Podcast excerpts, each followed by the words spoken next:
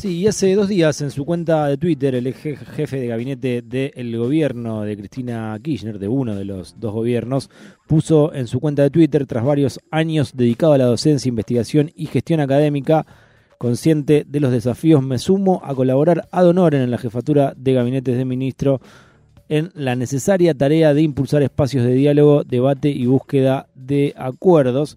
Y por eso vamos a establecer contacto con el mismísimo Aval Medina, que eh, lo tenemos ahora en línea. Hola Juan Manuel, ¿cómo va? Buenos días, Lautaro te saluda. ¿Qué tal, Lautaro? ¿Cómo estás? Bien, Juan Manuel. Bueno, eh, ¿qué fue lo que te llevó justamente a, tomar esta decisión después de nueve años para volver a la Casa Rosada?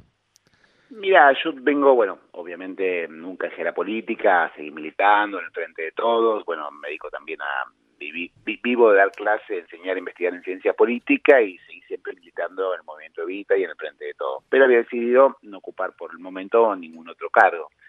Hace tiempo que vengo colaborando con el Chino Navarro en distintas tareas que viene haciendo, buscando generar espacio de diálogo y acuerdo, y cada vez estoy más preocupado por lo que está ocurriendo no solo en Argentina sino en el mundo, ¿no? Este aumento de los discursos de odio, este aumento de la fake news, la posverdad, situaciones de una polarización extrema que impiden muchas veces simplemente conversar o llegar a acuerdos que terminan en situaciones muy muy eh, complicadas como la que vivimos en Argentina con el intento de magnicidio de Cristina y lo que mm. ocurrió después, ¿no? Con parte de la dirigencia política negándolo, con sector de la opinión pública que lo ponen en duda, o lo que vivimos en Brasil, ¿no? Ah, justo yo estaba en Rosario en la en el Congreso Internacional sobre la Democracia y es una preocupación creciente lo que está ocurriendo. Mm. Eh, nuestras democracias no aguantan este nivel de tensión, este nivel de, de polarización extrema y bueno, quiero aportar un granito de arena, obviamente pequeño, no, no, no creo que se solucione ni mucho menos con lo que yo pueda hacer, pero sí aportar un granito de arena para generar un clima distinto que nos permite una convivencia democrática más sana y menos, menos agresiva, ¿no? ¿Y en qué consiste ese granito de arena? Mira, la Secretaría del Chino viene trabajando ya hace tiempo en programas que se llaman Argentina Armónica, poco visibles, pero sí de espacios de encuentro, debates o iniciativas políticas concretas.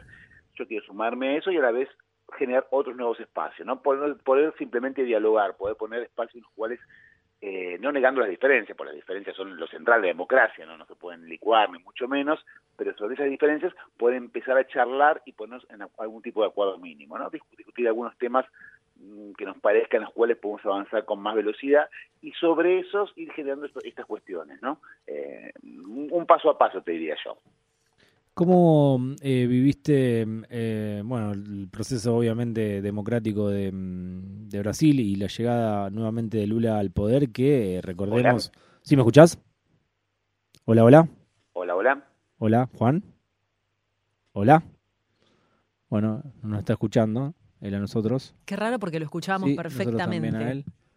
a ver, vamos ah, lo volvemos a llamar. Restablecer el contacto. justamente estaba eh, había ya concluido justamente un concepto, vamos a intentar volver a establecer contacto con Juan Manuel Abalmedina porque eh, es un hombre que fue jefe de gabinete del de gobierno de la vicepresidenta Cristina Fernández de Kirchner, ahora toma la decisión de volver a asesorar a, parte del equipo que conduce Alberto Fernández, desde también eh, este mm, gabinete integrado eh, por diferentes sectores del Frente de Todos. Recordemos que el Frente de Todos está compuesto por eh, varias patas, las principales son las que encabeza Cristina Fernández de Kirchner, Alberto Fernández y Sergio Tomás Massa. Ahí nos contaba eh, Juan Manuel que había estado trabajando, o que estaba trabajando también ya desde hace un tiempo con, con el chino Navarro. Juan, ¿me escuchas ahora?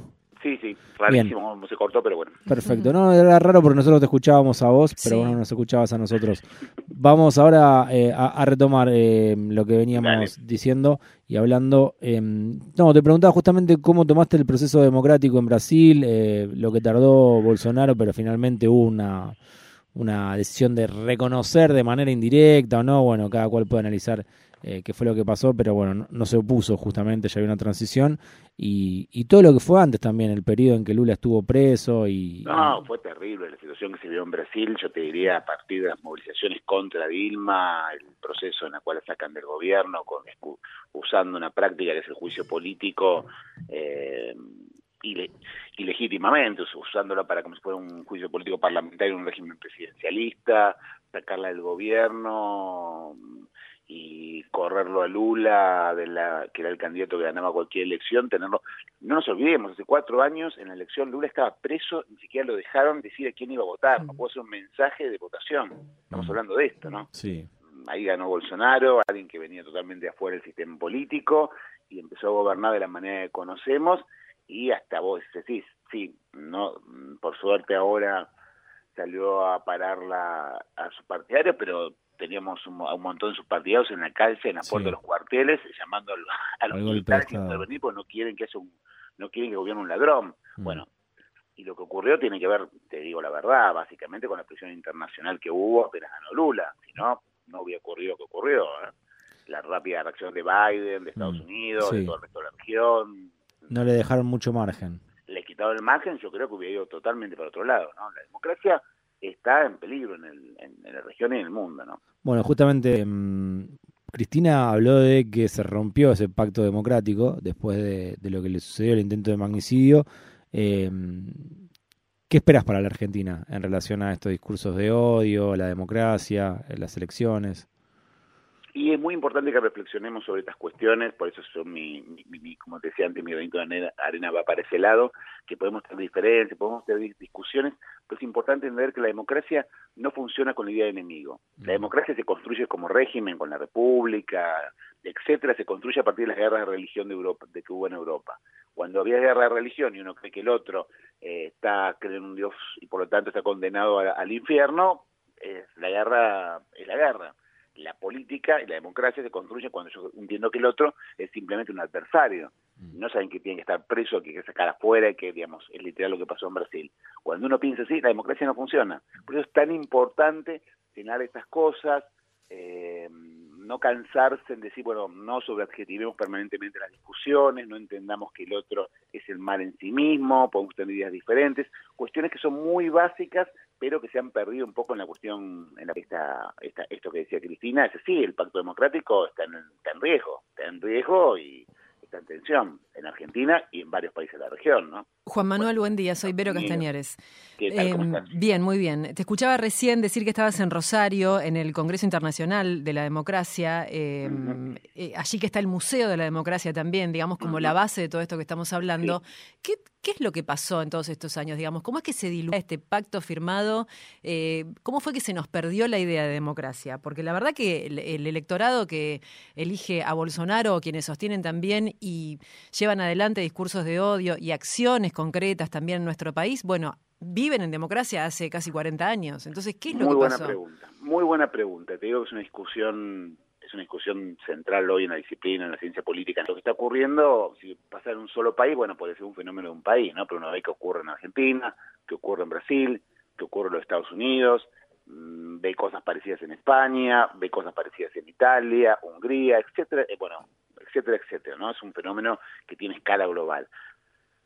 La mayoría de los especialistas dicen que tiene que ver con dos cosas. En primer lugar, con el aumento de la desigualdad después de muchos mm. años que las sociedades fueron trabajar, iban avanzando hacia sociedades más igualitarias y todos creían o pensaban que sus hijos o sus nietos iban a vivir mejor que ellos, en los últimos años esto empezó a ponerse en riesgo, ¿no? un aumento fuerte de la desigualdad que genera un malestar profundo con la política. Y acompañado de esto, el rol de las redes sociales. No solo las redes, digamos, la lógica del, del algoritmo, ¿no? La lógica de las burbujas informativas, la lógica de las fake, la lógica de eh, la posverdad, digámoslo así.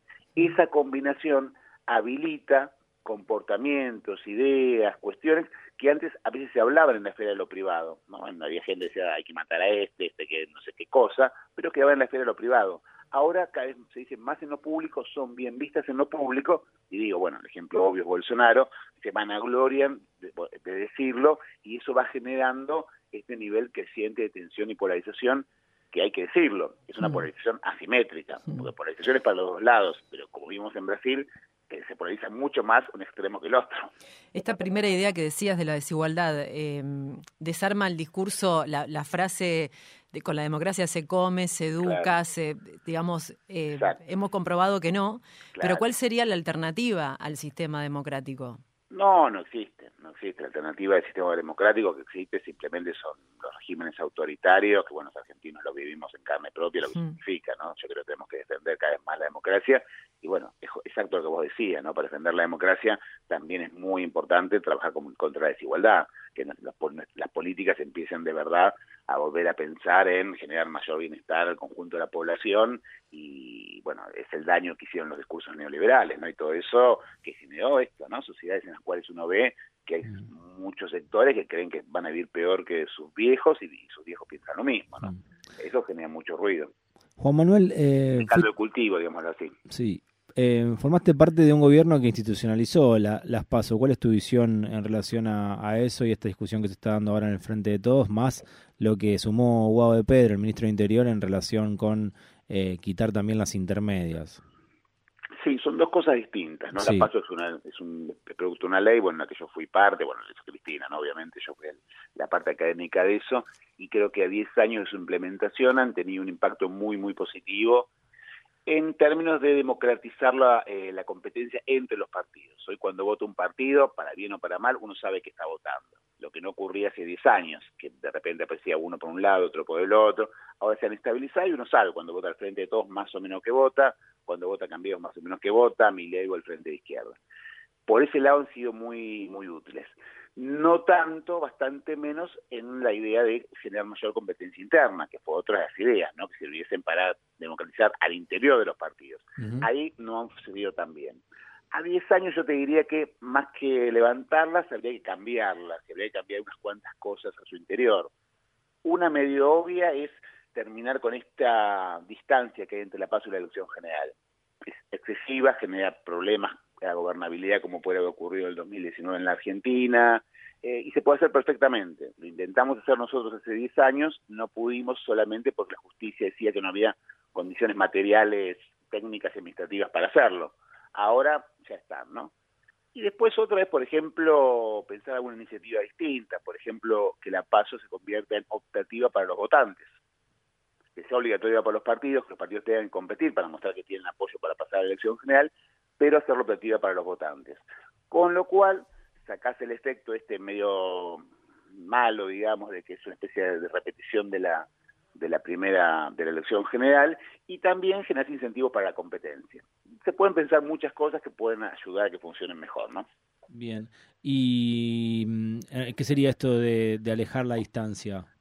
Y que fueran entre tres semanas y máximo un mes una la paso de la elección general que sean parte del mismo proceso de elección. ¿Viste cómo la diferencia que hay entre la entre la elección, la, primera vuelta y cuando hay segunda vuelta? Sí. Es un mes como mucho. Bueno, lo, mismo.